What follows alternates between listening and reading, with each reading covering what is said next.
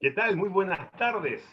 Gusto en saludarles en este programa Aclarando Conceptos, su programa favorito de red de difusión Yahat. Estamos juntos hoy para hablar un tema interesante, una temática, y junto a nuestro estimado More, Daniel Beni Manuel, para hablar de plan oculto de Hashem, el Masiaj. Estamos en una etapa buenísima de este estudio, de esta temática, de esta serie, de este seminario virtual para todos ustedes, para toda Latinoamérica, desde Red Difusión Yahat, en su programa Aclarando Concepto, con ustedes Cristian Cifuentes, y queremos invitar y saludar a nuestro More en esta tarde que va a estar exponiendo este maravilloso tema. Estimado More Daniel, ¿cómo está? Muy buenas tardes, saludos desde Argentina hacia Costa Rica. Salud, salón, o Shabbat, salón para todos. Eh, saludos, estimado Cristian. También saludos a la amable audiencia, el estimado Rubén Sánchez, María Núñez, que ya están conectados ahí. Saludos a sus bellas naciones, a toda la amable audiencia que nos ve por radio, por la red de difusión Yahat, a nuestra amable audiencia por YouTube, a todos los que nos están viendo por Aclarando Conceptos, por la barra de YouTube, a todos los que ya están conectados. Shalom, shalom y Shabbat, shalom para los que ya están de Shabbat. Y bueno, invitarlos a que se vayan preparando para continuar esta tremenda temática porque todavía hay más por aprender. Invitarlos a que, como siempre, anoten aprendan, porque ya esto se va a poner buenardo, digo mi estimado Cristian. Y bueno, ya listos, estimado Cristian. Muy bien, bueno, saludamos a la audiencia, queremos saludar a todos los que están siempre presentes después de las 19 horas, 19, 19 y 15, por estos problemitas de internet que ya los vamos a solucionar rapidísimo. Queremos agradecer a ustedes, agradecer eh, su fidelidad al programa, por supuesto, primeramente a Jem, y la, gratitud que tenemos con ustedes es enorme. Gracias por acompañarnos cada viernes, gracias por estar con nosotros, gracias por eh, poder comentar, por participar en los programas. El programa de, de nuestro estimado Daniel Benny Manuel es un programa, mm, la verdad, fantástico, trae mucha audiencia, muchas preguntas, muchas respuestas y mucho interés para el estudio de las escrituras. Así que la verdad, estamos agradecidísimos por todo lo que ustedes están haciendo también por nosotros y nosotros queremos compartir con ustedes. Queremos eh, empezar la temática y luego de esto tenemos eh, algunos anuncios que dar. ¿sí? Eh, está el Instituto Bíblico de Israel, estamos promoviendo las enseñanzas de hebreo clásico, estamos hablando de hebreo eh, también antiguo y estamos compartiendo estas clases. Queremos, ustedes van a ver ah, ahí en, en, la descripción del video donde se puede inscribir, puede eh, poder preguntar por los cursos que ya están empezando a nivel de 100 países. El Instituto Bíblico de Israel, avalado por la Universidad de Jerusalén, están dando estos cursos de hebreo bíblico. Y estamos como red de difusión Yaja promoviéndolo para que usted se pueda inscribir, para que usted se pueda interesar, para que aprenda con los mejores, para que usted pueda tener el conocimiento de esta lengua de la escritura. Eh, el hebreo es una, es una tremenda herramienta para el estudio de la escritura, para crecer en la gracia y en el conocimiento de Hashem. Así que no se quede atrás, vaya, inscríbase, pregunte y estaremos respondiendo a, sus preguntas, a sus inquietudes. Recuerde, el Instituto Bíblico ¿sí? de Israel está avalado por la Universidad de Jerusalén y lleva más de 40 años enseñando a través del mundo. Está en más de 100 países, así que, bueno, le invitamos a que usted pueda ser parte de esto. Dentro de poco vamos a pasar unas diapositivas para que usted pueda ver algunas cosas más. Estimado Daniel, ¿qué tal si arrancamos con el tema y la gente está expectante ahí, así anota y aprende? Porque este programa está, señores, guardo. Estimado Daniel, vamos, lo escuchamos. Así es, adelante. Me gusta inmediatamente, estimado Cristian, hablemos la, diapositiva y vamos a aprender. Y bueno, a todos ya preparados. Saludos a la estimada Claudia de Colombia, que ya se nos unió. Y nuevamente saludar a toda la amable audiencia que ya está viéndonos por las diferentes fuentes y em, plataformas en las que nos visitan y nos pueden escuchar con la ayuda del cielo para mientras se abre la, la diapositiva, si gusta, vamos inmediatamente al título, estimado Cristian, que habíamos quedado la clase anterior. Y mientras eh, se abre la diapositiva, recapitulando un poco, la clase anterior estuvimos viendo eh, evidencia arqueológica y muchos más, eh, donde vamos a corroborar la historicidad del libro de Daniel, ¿ok? Eh, corroborando también sus palabras, sus relatos con otros historiadores. Y en fin, quedamos en un punto eh, en donde íbamos a ver detalles reveladores, porque como les dije en aquella ocasión, definitivamente había y hay más evidencia por ver. Gusta, avanzamos, profesor Cristian. Avanzamos, creo que hay una que dice detalles reveladores. Y ahí, en esa, ok. Así es, vamos a tratar el tema. La aparición del Mashiach en el siglo I, según la Torah, los profetas y la historia. Y eso estamos en este momento, es donde estamos, analizando la historia por todo el contexto que eh, rodea al libro de Daniel. La siguiente, profesor Cristian. Sí. Y espero que ustedes estén ahí con su Biblia, con su blog de notas para que anoten y aprendan. ¿Ok? Porque de esto se trata. Venimos a, estudiar las escrituras y bueno. La clase anterior dijimos que cómo, cómo han ah, apoyado los hallazgos arqueológicos, el relato de Daniel. Eh, la siguiente, estimado Cristian. Y ahí vimos antes de la última clase, vimos que la imagen religiosa, ¿ok? que Nabucodonosor o Nebuchadnezzar en hebreo erigió para que todo su pueblo adorara, y luego la jactancia de Nabucodonosor en cuanto a sus logros ah, arquitectónicos, etc. Todos estos factores, ¿ok? hay que examinarlos. ¿Ok? Ahora, como dice ahí en, la, imagen, si examinamos bien, sí, la siguiente, profesor Cristian, si examinamos bien, ¿ok? Otros detalles acerca del libro, Daniel, que evidencian que su autor conocía por experiencia propia, que es muy importante eso, los tiempos sobre los cuales escribió, ¿qué nos dirá la evidencia arqueológica?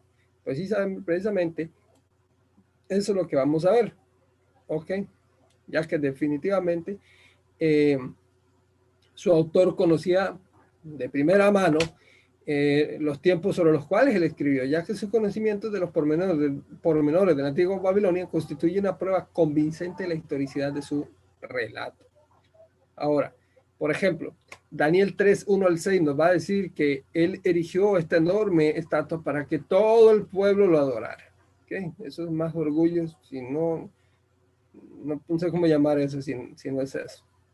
Los arqueólogos han descubierto pruebas de que ese monarca fomentó las prácticas nacionalistas y religiosas entre sus súbditos. De igual modo, Daniel se refiere a la jactancia de Nabucodonosor por sus logros arquitectónicos, por ejemplo, en el capítulo 4, verso 30. Ahora, los arqueólogos han podido confirmar sino hasta fechas recientes, muy importantes, fechas recientes, que Nabucodonosor fue efectivamente el promotor de gran parte de las edificaciones de Babilonia. Tal era su engreimiento, por en una frase, que incluso mandó a estampar su nombre en los ladrillos. Adelante, profesor Cristian, porque aquí tenemos que ir hablando, argumentando y enseñando. Así que miren esa imagen que tienen en pantalla. Daniel Justo el Vicente es profesor de Historia Antigua y de las Lenguas Sumerio y Acadio en la Facultad de la Literatura Cristiana y Clásica de San Justino de la Universidad de San Damaso. Es también investigador en la Universidad de Alcalá, asimismo doctor en Historia Antigua. Es el hombre al que pertenece la mano que ustedes están viendo ahí. ¿Qué es eso que él tiene ahí? Es un documento del siglo VI. Mucha atención. Ok. Un ladrillo de adobe con una inscripción acadia en escritura con informe y que versa sobre el rey de Nabucodonosor II. ¿Ok? A esto me refiero. No a subir eh, argumentaciones y palabras y ya, porque yo dije así o fulano de tal dijo, no, estimados, tenemos que argumentar y evidenciar, porque eh, cuando vemos la historia, ¿qué es lo que hemos estado haciendo? Las cosas cambian. Y hay otro panorama que algunos siguiendo eh, patrocinios o deseos personales ocultan a las personas, pero con la ayuda del cielo, definitivamente vamos a cambiar eso, porque aquí estamos por la Emet de Hashem. Ahora, quienes critican el libro de Daniel, ¿ok? Quienes critican el libro de Daniel no pueden explicar cómo su supuesto farsante del tiempo de los macabeos, aproximadamente el 167 al 63, bienvenida a mar, Luis, saludos hasta Argentina, o sea, ¿cómo pudo Daniel saber de esas construcciones unos cuatro siglos después de que se erigieron? Y mucho antes de que la, que la arqueología lo sacara a la luz. Entonces es un absurdo, hay una incongruencia ahí. ¿Cómo se ha mostrado que son exactas las referencias de Daniel a las distintas formas de castigo de Babilonia y Persia? El libro de Daniel revela asimismo algunas diferencias fundamentales entre la, entre la ley babilónica y medo-persa. En conformidad con la ley babilónica, se arrojó a los tres compañeros de Daniel a un horno ardiente por no someterse al mandato del rey. Una década más tarde se echó a Daniel al foso de los leones por negarse a acatar una ley persa que violaba su conciencia, como está registrado en Daniel capítulo 3. Y luego y posteriormente, versos 6, 7 al 9. Ahora, hay quienes han intentado desacreditar el relato del horno ardiente, calificándolo incluso de legendario. Para los medos y los persas, en cambio, el fuego era sagrado, así que estos optaron por otros métodos despiadados de tortura. De ahí que la referencia al foso de los leones no nos sorprenda. Ahora, aquí hay un dato muy importante y es que los leones en Babilonia definitivamente tenían una imagen de preeminencia. Y que voy a pedirle al profesor Cristian que me ayude con la siguiente imagen. Porque aquí estamos para que ustedes anoten y aprendan. ¿Qué tenemos en pantalla? Mucha atención. Este es el león andante, que es uno de los tesoros de exhibición en el Museo Real de Ontario, que está en, Canadá, en Toronto. Se trata de un relieve mural del león andante hecho de ladrillos policromos esmaltados. ¿Proviene de dónde? De Babilonia, de Irak. Y está datado en el tiempo de dónde? De Nabucodonosor II, 605 al 562, rey del imperio neo-babilónico que se representaba este león. El león era símbolo de la realeza por su fuerza, que lo coloca en la posición de especie dominante en la naturaleza. Es esto una evidencia para ustedes de la presencia del uso de leones, no solamente para representar a la realeza, sino para castigos. ¿Ok?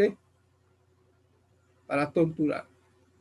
Si el león no fuera una, una imagen eh, preponderante o existente para los días de, Daniel en su época en Babilonia, ¿qué sentido tiene esto? Ahora vean la datación de, este, de este hallazgo. Es exactamente el mismo tiempo en que Daniel narra cómo los leones, incluso el uso a través de castigos o para eh, imponerse en las naciones, estaba presente el león. De manera que Daniel no está hablando cuentos ni inventando nada, y aquí está la evidencia arqueológica que lo demuestra. O sea, Daniel conocía bien el contexto de lo que estaba hablando. Ahora, hay otra diferencia notable. Daniel muestra que Nabucodonosor tenía la potestad de promulgar y cambiar decretos a su antojo, pero Darío no podía hacer nada para modificar las leyes de los medos y los persas, ni siquiera las que él mismo había aprobado. Eso lo vemos en Daniel 2, 5, en el, al 49, capítulo 3, en fin. Adelante, profesor Cristian, porque todavía hay un poco más por ver ahí. Porque eh, definitivamente, ok, nos va a decir John C. Whitcomb, que es un historiador. La historia antigua corrobora esta diferencia entre Babilonia, esto que estamos hablando, de la diferencia de las leyes, ok, donde el rey es en, dice, donde la ley estaba sujeta al rey, y Medo-Persia, donde el rey estaba sujeto a la ley. Es que hay una diferencia. Por un lado manda el rey, en otro lado el rey está sujeto a la ley del reino. ¿Ok? Esas diferencias no las podemos dejar de lado. De ninguna manera. Son detalles. Y esos detalles son los que cuando los vamos tomando en cuenta se van a reconstruir los marcos de contexto, que es lo que nos arroja a la luz. Es como un rompecabezas que vamos armando las piezas hasta que terminamos y vemos toda la imagen. ¿Y qué es esa imagen? El panorama y contexto que el profeta Daniel vivió en su época. ¿Ok? ¿Qué pormenores, por ejemplo, vamos a seguir viendo detalles, qué pormenores del banquete de Belsasar reflejan que Daniel conocía por experiencia propia las costumbres babilónicas?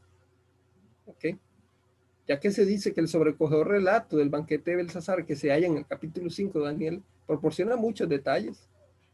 Parece ser que los invitados empezaron a comer con alegría y a beber en abundancia, puesto que se hacen varias referencias, por ejemplo, al vino. ¿ok? Y de hecho, como, bueno, como está registrado en Daniel 5, eh, y de hecho, en relieves escultóricos de banquetes similares es el único que se ve consumir a los invitados. ¿Ok? Adelante, profesor Cristian. Vamos a ver si hay evidencia histórica de esto. Quiero que pongan atención ahí. Ahí están viendo ustedes el panel de socorro. ¿Qué es esto? Una escena de un banquete babilónico. Vean la datación, siglo VI antes del Mesías. A esto, a esto es lo que está hablando Daniel. Y si ustedes lo pueden ver, están de hecho comiendo, están bebiendo, y según el relato de Daniel, eso sin duda alguna es eh, vino. Es evidente, pues que el vino era muy importante en esas celebraciones. Daniel también menciona la presencia de mujeres en el banquete las, esposas secundarias y las concubinas del rey, como está escrito en Daniel 5, versos 3 al 23. La arqueología confirma esta característica de las, de las costumbres babilónicas y ahí ustedes la están viendo en pantalla. Okay. Esto es pura arqueología, estimados. Tanto los judíos como los griegos del periodo macabeo, y aquí quiero que pongan mucha atención, anoten y aprendan tanto los judíos como los griegos del periodo macabeo consideraban inaceptable la idea de que las esposas se unieran a los hombres en los banquetes. Tal vez sea esta la razón por la que en las versiones más antiguas de la traducción Septuaginta griega omitan la referencia a aquellas mujeres. Según la evidencia que ustedes tienen delante, si las cosas como eran en los tiempos macabeos estuvieran aplicadas, este cuadro tendría que, por fuerza, esto que ustedes están viendo, tendrían que tener ausencia de mujeres ahí. Pero no.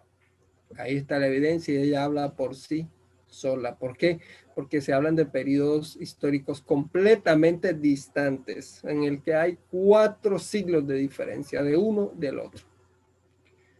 Ahora bien, el supuesto falsificador del libro de Daniel habría vivido en el mismo ambiente cultural helenizado griego que produjo la Septuaginta y posiblemente hasta en la misma época. ¿Cuál es la explicación más lógica de que Daniel tuviera un conocimiento personal de la época del destierro en Babilonia, así como las costumbres de aquel entonces? O sea, a la vista de esos detalles, cuesta entender cómo la enciclopedia británica, por ejemplo, va a afirmar que el autor del libro Daniel solo tenía un conocimiento superficial e inexacto de los tiempos del exilio. Eso es un absurdo. Y claro, yo sé la intención, yo sé por qué lo hacen y, a qué apuntan. Pero toda la evidencia y la arqueología que hemos venido viendo dice todo lo contrario a lo que opiniones como la de la enciclopedia británica están dando. ¿Cómo, podían, cómo podía un farsante de siglos posteriores conocer tan a fondo las, las costumbres antiguas babilónicas y persas. De hecho, hace poco otro equipo de profesores científicos, asirólogos y expertos encontraron más tablillas eh, con una datación incluso de más de 3.000 años, donde vienen recetas babilónicas, costumbres y comidas, de las cuales también encontramos en el libro de Daniel. Así que a leguas ya se nota la intención de querer seguir insistiendo en negar lo evidente. Ahora, recordemos asimismo que los dos imperios habían caído mucho antes del siglo II, antes de la era común. Al parecer en aquellos tiempos no había eh, arqueólogos ni tampoco los judíos de la época se, se precisaban o se preciaban de conocer la cultura y la historia de otras naciones. Solo el profeta Daniel, testigo presencial de la época y de los sucesos que relata, pudo escribir el libro bíblico que lleva su nombre, nadie más. Ahora, vamos a entrar a otra categoría más tremenda. Prueban. Profesor Cristian, amable audiencia. Prueban. Bienvenido, estimado Ronald Salazar Crespo. Saludos hasta Ecuador. Déjalo ahí, déjalo ahí. Porque vamos a ver antes de entrar esto. Quiero que vean eso bien y vean la fecha arriba. Eso es un yacimiento arqueológico hallado en 2019. ¿Qué tiene de importante esto? Mucho, ya que, como dice abajo, investigadores de la UNSC han hallado en la excavación arqueológica en curso, en curso, en el monte Sion, en Jerusalén, el segundo gran descubrimiento de este 2019 claros indicios de que de la conquista babilónica de la ciudad entre los años 587 al 586, siglo VI. Adelante, profesor Cristian, porque ahí hay unas cositas más que hay que ver.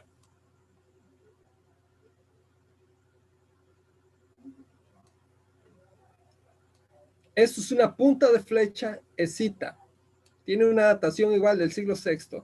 ¿Qué tiene que ver esto? Mucho ya que estas puntas de flecha eran bastante comunes durante este periodo y se sabe que fueron utilizadas por los guerreros de Babilonia, lo que apuntan a la conquista histórica de la ciudad por Babilonia, ya que el único gran conflicto que tenemos en Jerusalén en torno a estas fechas es la conquista del siglo VI aproximadamente. Hay más evidencia. Y sigue saliendo más porque así es esto. Es el avance de la ciencia bíblica, no se detiene. Los únicos que se quieren detener son aquellos que arrastrados por conceptos viejos, por deseos personales, por problemas no resueltos internamente, prefieren quedarse en, en el desconocimiento y en la bruma nada más. Adelante, profesor Cristian.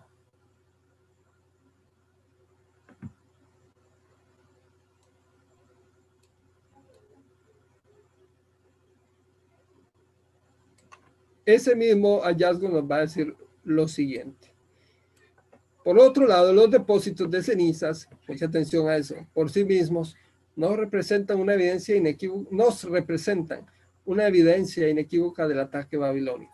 Sin embargo, en el contexto de otros materiales, los restos adquieren un significado diferente. Una capa de ceniza puede significar varias cosas diferentes, explica Gibson, que es el director que está liderando esta, esta, esta excavación. Podría tratarse de, depósitos retirados de los hornos. Es un elemento muy usado y muy evidente en los días de Daniel. O proceder de la quema localizada de basura. Sin embargo, en este caso, la combinación de esta capa de cenizas llena de artefactos mezclada con puntas de flecha y un adorno muy especial indica algún tipo de devastación y destrucción. Nadie abandona las joyas de oro porque también se, se encontró un tipo de joyería él dice, nadie abandona las joyas de oro y nadie tiene puntos de flecha en su basura doméstica. Ese es Simon Gibson, profesor de historia de la UNSC y coautor de este estudio que está liderando esta, este proyecto tan hermoso. Adelante, profesor Cristian. Yo espero que estemos anotando y aprendiendo, porque todavía no hemos terminado.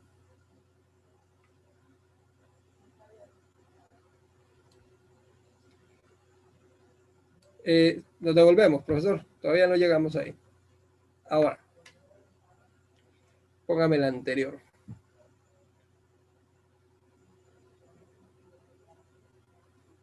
Ahora, la anterior, profesor Christian, donde estaba la, la, el dato de la, del, del profesor Gibson. Porque ahí quiero decirles algo a ellos. Ok. Quiero hacerles esa pregunta ahora prueban los factores externos que Daniel sea una falsificación. Ya vamos aquí a dejar ahora eh, las evidencias arqueológicas. Yo creo que este, esta sección que cerramos aquí, más la anterior, creo que ha de ser suficiente, pero les digo, hay más. Pero con esto hay que, eh, hay que ser así. Pero no vamos a citarlo solamente en, la fuente arqueológica, no. Vamos ahora a ver la fuente histórica, los textos extra bíblicos, a ver qué nos van a decir acerca de Daniel. ¿Ok? Porque prueban los factores externos de que Daniel es una falsificación. ¿Qué afirman los críticos en cuanto al lugar de Daniel o, que ocupa, por ejemplo, en el canon de las escrituras hebreas? Uno de los argumentos que con más frecuencia se grimen contra el libro de Daniel tiene que ver con el lugar que ocupan el canon de las escrituras hebreas. Los rabinos de la antigüedad agruparon los libros de, en estas tres secciones, la ley, los profetas y los escritos. Eso es lo que usted conoce como el Tanaj o Antiguo Testamento. A Daniel no lo situaron con los profetas, sino con los escritos, ya que, según ellos alegan, los críticos, ese es un indicio de que el libro no debía de conocerse para el tiempo en que se recopilaron las obras de los demás profetas. Y suponen que se suponen que esto es inconsistente cuando tú estás probando algo. Tú no puedes venir con tal vez, yo creo, yo pienso, así en duda, nada. En este campo no podemos actuar así. O es o no es. Y eso es lo que vamos a probar hoy.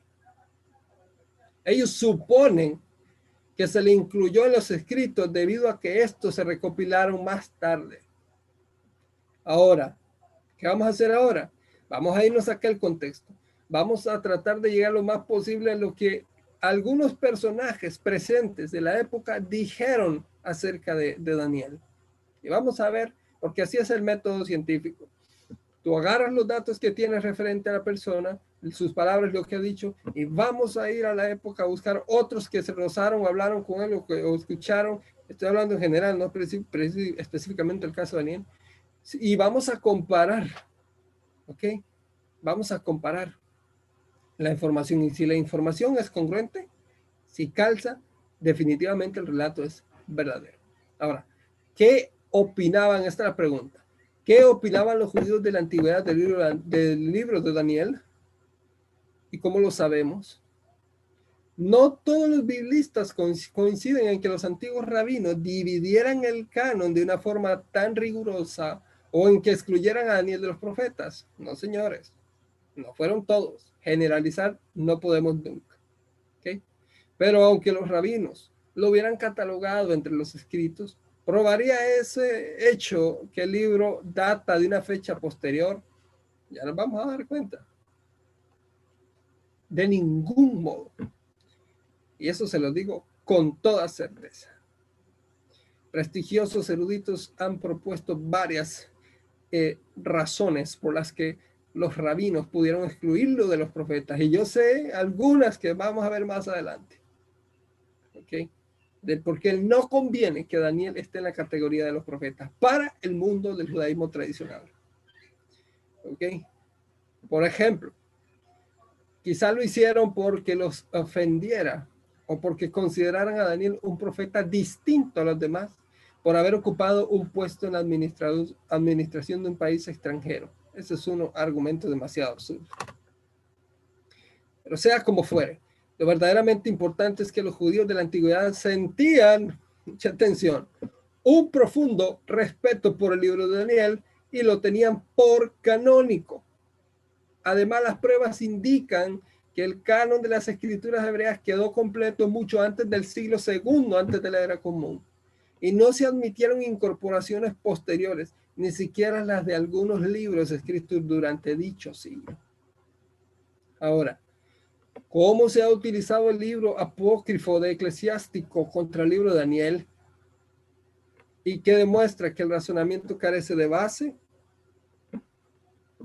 Saloma, estimada Marisa de México. Así es también se ha encontrado evidencia del primer templo. Ay, eh, la evidencia está, es que allá el que no la quiere ver. Saludos, estimado Javier Adorno, saludos hasta Paraguay. Eh, ahora, vamos a ver, analizar esto, porque resulta irónico que una de estas obras posteriores que se destacaron se haya utilizado contra el libro de Daniel. Estoy hablando del libro eclesiástico. El libro apócrifo de eclesiástico de Jesús vencirá. Se cree que data alrededor del 180 antes de la era común, antes de Mashiach. Los críticos gustan de señalar que Daniel no figura en la larga relación de hombres justos que aparece en el libro. por lo que razonan que en aquel entonces no se le conocía. Por lo que razonan, nada más, no comprueban, ¿ok? Nada más razonan, ¿ok? Así que este argumento goza de amplia aceptación, ¿ok? Entre los especialistas. No obstante, pensemos en lo siguiente. Esa misma lista omite a Ezra, o sea, a Esdras, Mardoqueo, a quienes los judíos después del exilio tenían, teníamos por héroes, al buen rey Jehosafat y al rey Tohob, de todos los jueces, solo incluye a Samuel.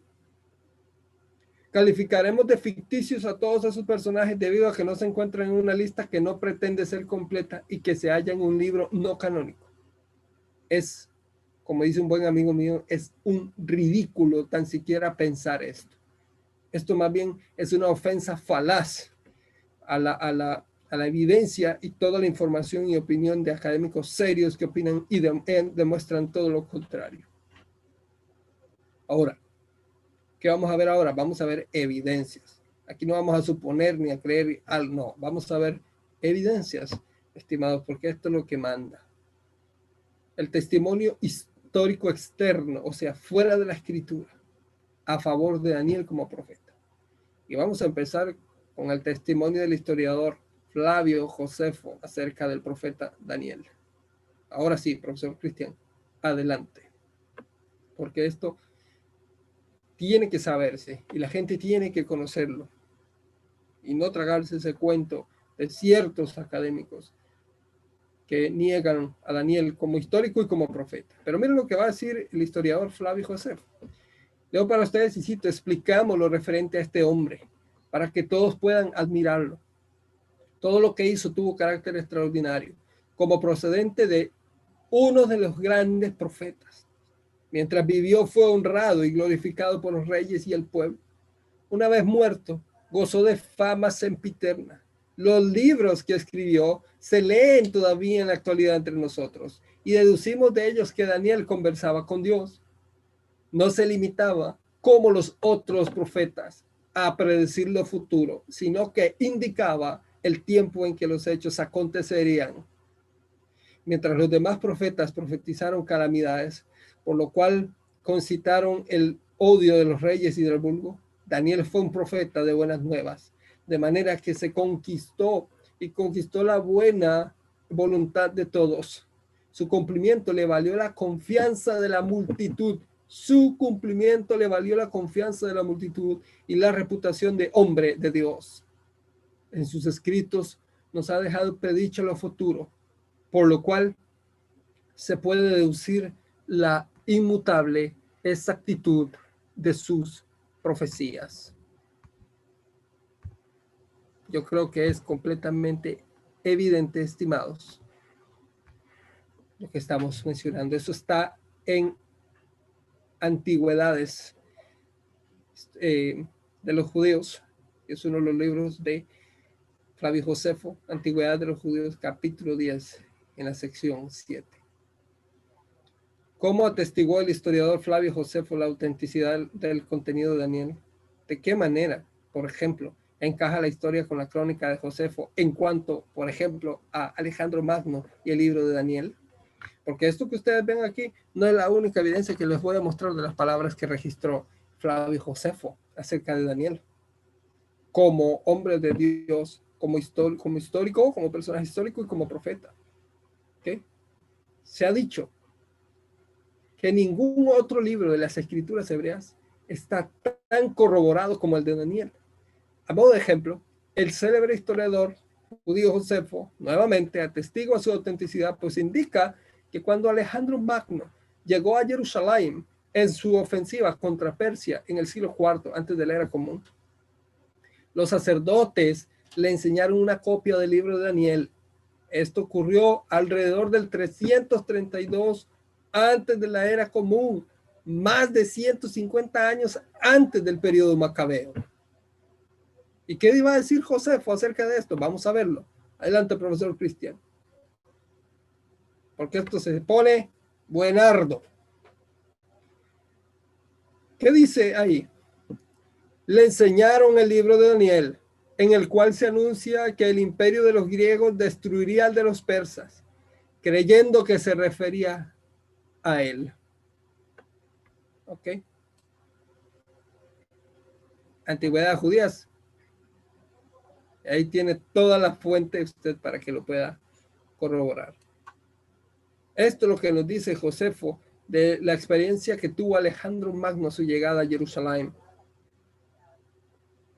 ya que lo primero con lo que se encontró fue con el libro de Daniel, el cual corroboraba su presencia viva y existente. Ahora, si a mí me van a decir que Alejandro Magno no existió, esa persona sí está completamente mal de su cabeza.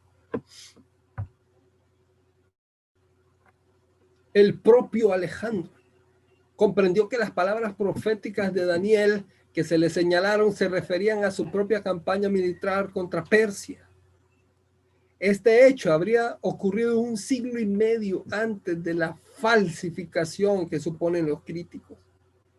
La historia también registra que Alejandro otorgó grandes favores a los judíos y se cree que esto fue debido a lo que Daniel dijo de él en su profecía. Pero no nos quedemos ahí, porque hay más porque tenemos el testimonio posterior macabeo. Ahora sí, pero vamos a ver cómo se refirieron ellos a Daniel. Adelante, profesor Cristian. Porque en el libro de los macabeos se menciona a Daniel y sus tres compañeros de la siguiente manera, y luego para ustedes cito, recordad las gestas que en su tiempo nuestros padres realizaron.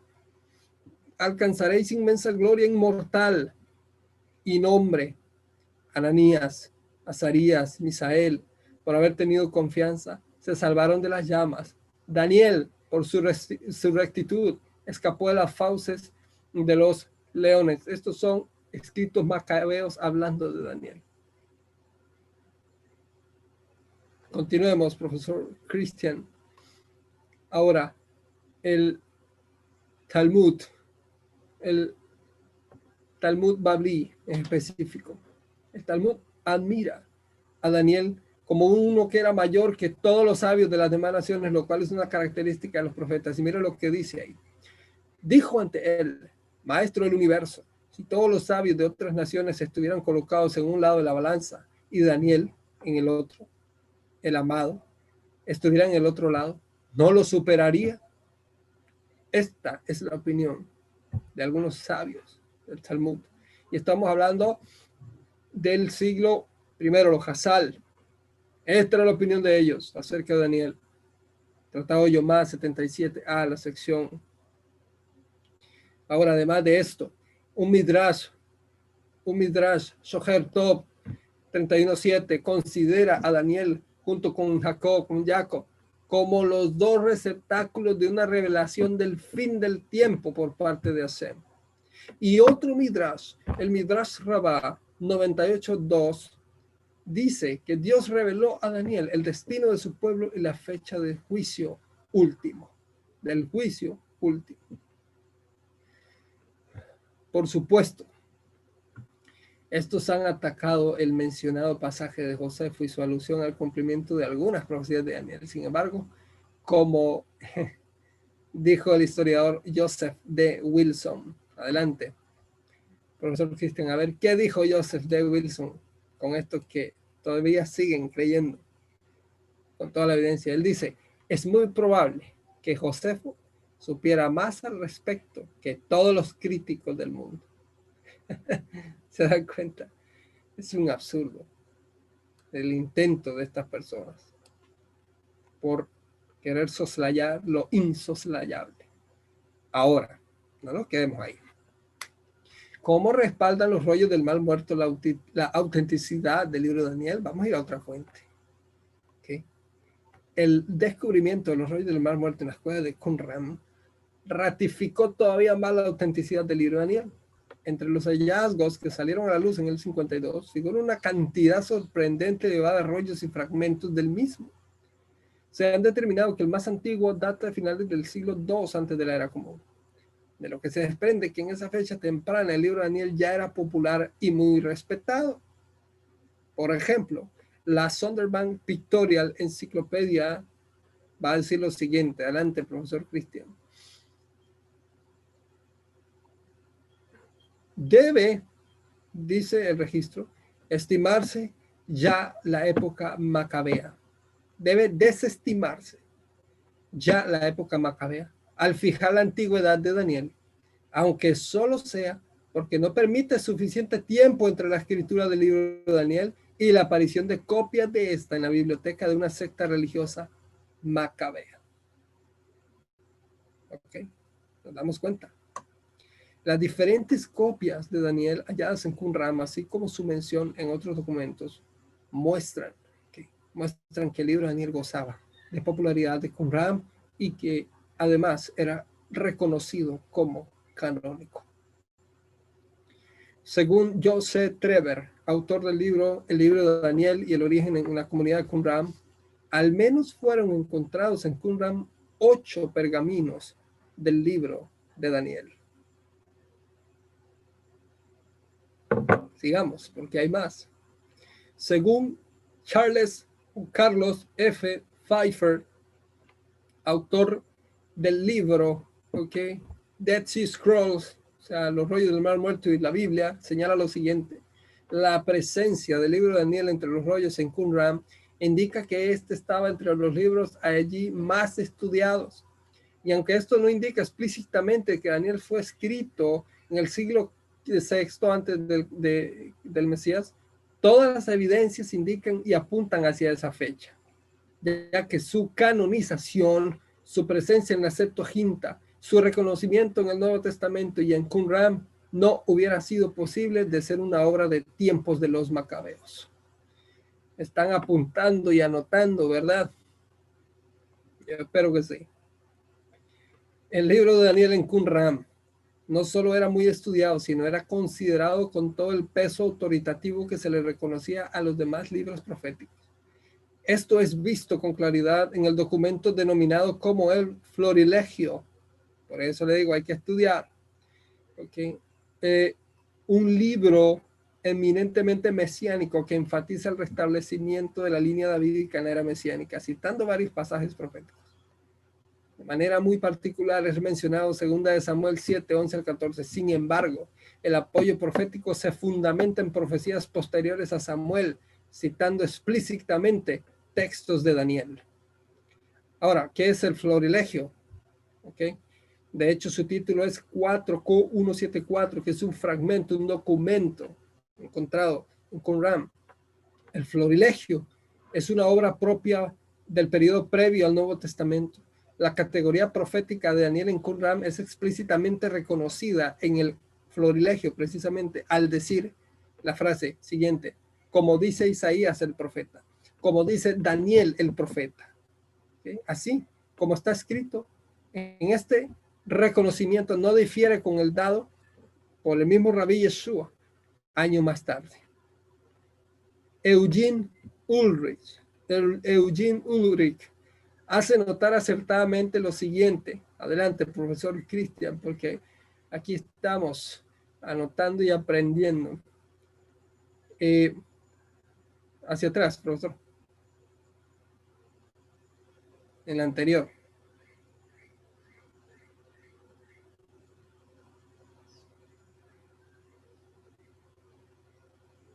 Ok, vamos a dejarlo ahí. La Eugene Ulrich, no sé por qué no, no apareció ahí, pero bueno, yo les voy a leer acá. Eugene Ulrich nos va a decir lo siguiente. Ok. El número de copias del libro de Daniel, dejémoslo ahí, profesor Cristian, encontradas en Qumran sobrepasa por lejos al de las cuatro copias de Jeremías. Esto justamente con el reconocimiento categórico del profeta que los comentaristas ¿okay? De Qumran asignan a Daniel. Pone el libro de manera indisputable como canónico. ¿okay? Esto está escrito en manuscritos de Qumran, del profesor de, de las escrituras hebreas y de teología en el Departamento de Teología en la Universidad de Notre Dame. También él es principal editor de los textos bíblicos del Mar Muerto y uno de los tres editores generales del proyecto internacional de la publicación de los rollos. Ese es Eugene Ulrich.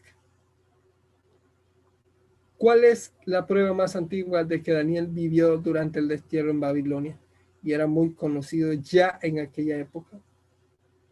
No obstante, contamos con un testimonio mucho más antiguo y fidedigno para los que dicen que él no era profeta ni, ni existió.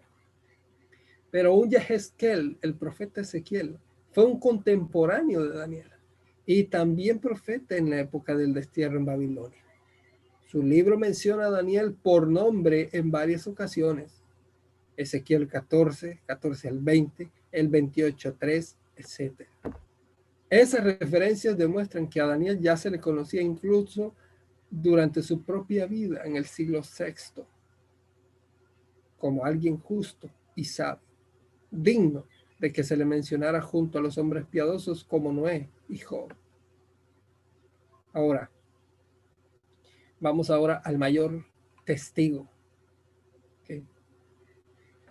¿Cuál es la prueba más convincente de que el libro de Daniel es auténtico?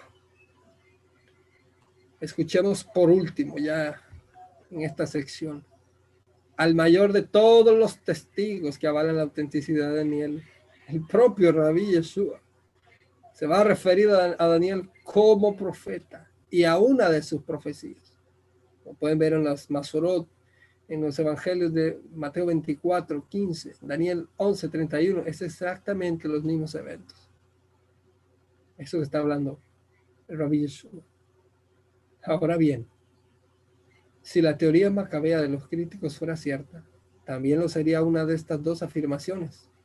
O esta falsificación engañó a Rabí Yeshua, o este nunca dijo las palabras que Mateo puso en sus labios.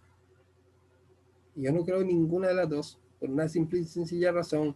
Las cosas se cumplieron como tal cual Daniel lo profetizó.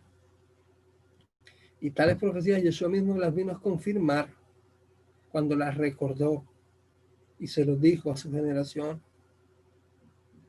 Y tal cual fue predicho por el profeta Daniel, así sucedió.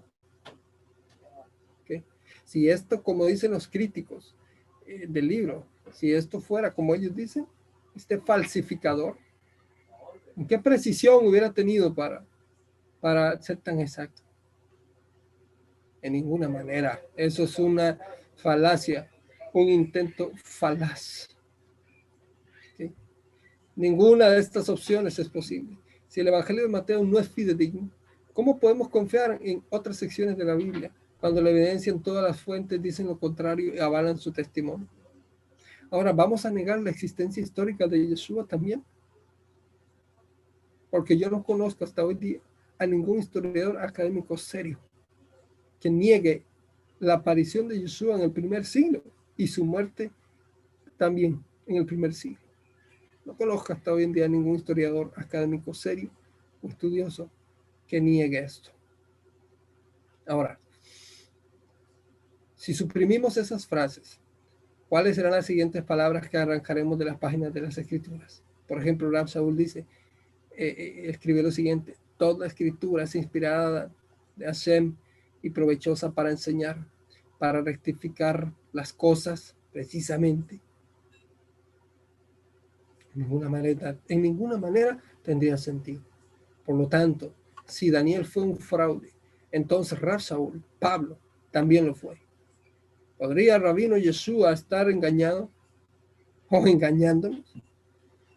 De todos los seres humanos que han vivido, el Rabí Yeshua sería quien mejor podríamos preguntar respecto a la autenticidad de Daniel, pero no hay que hacerlo como hemos visto, su testimonio no podría estar más claro.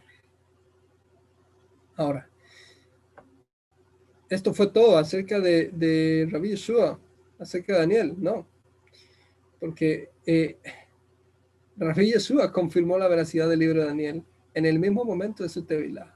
Y, ya vamos entrando al tema, al tema del objetivo del rabinato de desplazar a Daniel al libro de los escritos y no como profeta. Porque precisamente Rabí Yeshua confirmó la veracidad, la veracidad del libro de Daniel en el mismo momento de su tevilá. En el mismo momento de su tevilá se confirmó las palabras de Daniel. En ese instante llegó a ser el Mashiach, llegó a ser conocido como el Mashiach públicamente. es el cumplimiento de una profecía de Daniel relativa a las 69 semanas de años. ¿Ok? Incluso, si la teoría de la fecha tardía, como podríamos llamarla, estuviera lo cierto, el escritor de Daniel todavía hubiera sido conocido eh, el futuro con unos 200 años de antelación. Es evidente que Hashem no inspiraría a un farsante para que pronunciara profecías auténticas con un nombre falso. Porque todo, ¿Por qué? Ahora, ¿por qué todavía no se convencen de la autenticidad de Daniel? Muchos críticos de la Biblia, ni siquiera eh, ese testimonio les basta a muchos críticos. Tras un examen minucioso de la cuestión, uno no puede menos que preguntarse si jamás se convencerían sin importar la cantidad de pruebas que hemos presentado o que se han presentado. Ahora, un profesor de la Universidad de Oxford escribió, ahora sí, profesor Cristian, quiero que la gente vea qué dijo este profesor de Oxford que tiene toda razón. Él dice lo siguiente, nada se gana con responder a las, a las objeciones mientras persista la idea voluntaria y preconcebida de que no puede haber profecías sobrenaturales. De modo que el prejuicio los ciega. Pero esa es su decisión. Ahora, voy a darles un dato más. Dentro del mundo judío, posterior al siglo I, se hizo una excepción con el libro de Daniel, ya que en él, según la tradición rabínica, está contenida la clave para saber cuándo vendría el Mesías. Y por eso fue prohibido su estudio y su análisis. ¿Qué evidencias hay de esto? ¿Cómo podemos corroborar y comprobar esto?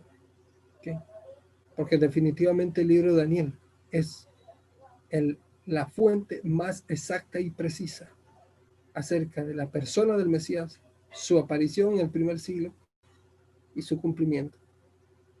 ¿Qué más evidencias hay? ¿Cómo podemos ahora corroborar esto? Quedan completamente invitados para la siguiente clase, en el siguiente programa, con la ayuda del cielo. Profesor Cristian, adelante. Muy bien, qué buena, qué buena clase, qué bien que estamos aportando arqueología, aportando historia, aportando documentos, aportando todo lo necesario para aclarar el tema del libro, Daniel. Muy buen dato, estimado. Al final quedamos todos así como, quiero más. ¿Eh? se viene la otra parte. Es importante, la segunda parte de los datos, de la parte de los datos arqueológicos, el libro de Daniel. Mucha evidencia, este y el programa anterior. Invitamos a la audiencia a que pueda ver la clase anterior del día viernes pasado, está en Redifusión Yahat, en la página de la Paramet o aclarando conceptos de Turín. Usted puede buscarlo en YouTube y puede volver a revisar todos los temas que nuestro estimado Moré Daniel Benny Manuel ha estado compartiendo, pero sobre todo esta temática del plan oculto de Hashem, el Masiaj. ¿Y qué importancia tiene, como lo dijo recién, de aclarar el libro de Daniel, la historicidad de este libro?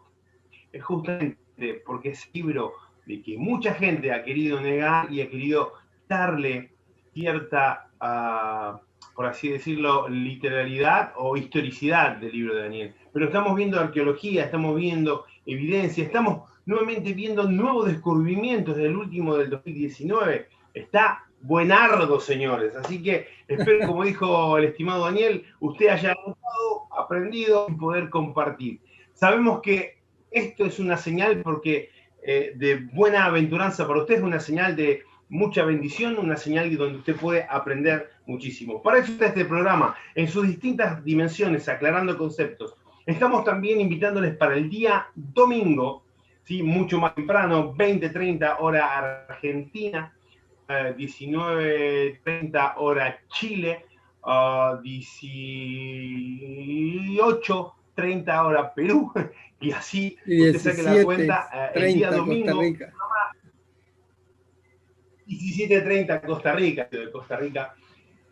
Uh, ¿Por qué? Porque, bueno, y en otros lugares saque su horario. 20, 30 horas de Argentina, ¿sí? Uh, estamos uh, dando este programa aclarando conceptos con preguntas y respuestas, estimado Daniel. ¿Cómo están estos programas. ¿Qué le han parecido estos dos programas anteriores? Con este va a ser el último de esta serie, pero creo que mensualmente vamos a seguir poniendo preguntas y respuestas. Y muchas preguntas, y también ha habido muchas que se han respondido y muchas que han quedado en el cajón y donde las iremos sacando y iremos exponiendo de a poco. De hecho, sobre algunas preguntas vamos a poner unas temáticas en este canal y por esta red de difusión viajar para ustedes. ¿Qué opina Daniel para el domingo? ¿Cómo estamos? No, pues ya ansiosos desde ya, preparándonos, esperando pues este, este tremendo programa porque por los reportes que hemos recibido ha sido de mucha bendición. La gente está aprendiendo, se están aclarando los conceptos, eh, todo el mundo está metido, anotando, aprendiendo y bueno, es precisamente, eh, se está volviendo un estandarte en, la red de difusión Yahat, el, el Juntos Podemos, porque precisamente en la unidad está...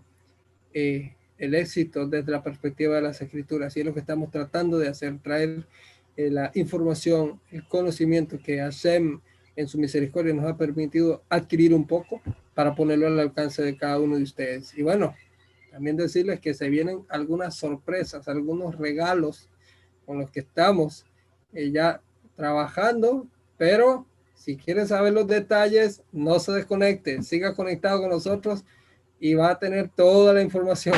Adelante, profesor Cristian. Así que bueno, están invitados para el día domingo, 20, 30 horas Argentina, pregunta y respuesta. Así que una pregunta que no te has respondido, ha estudiado, ha estado en el yeshiva, ha estudiado en un instituto, ha estado estudiando en algún lado y tienes algunas respuestas que te han dado y no te han dejado claro, bueno, te invitamos. Después del domingo y en vivo estaremos respondiendo tu pregunta. Así que Estimados, muchísimas gracias por estar, gracias a los controles, gracias a la producción, gracias a ti. Y también el día lunes estaremos a las 20 horas argentinas, eh, hoy confirmo bien el horario, eh, vamos a estar ah, eh, transmitiendo, sí, también vamos a estar hablando del libro de Daniel, en, en una temática de Temuco, Chile, el Centro de Estudios Patín,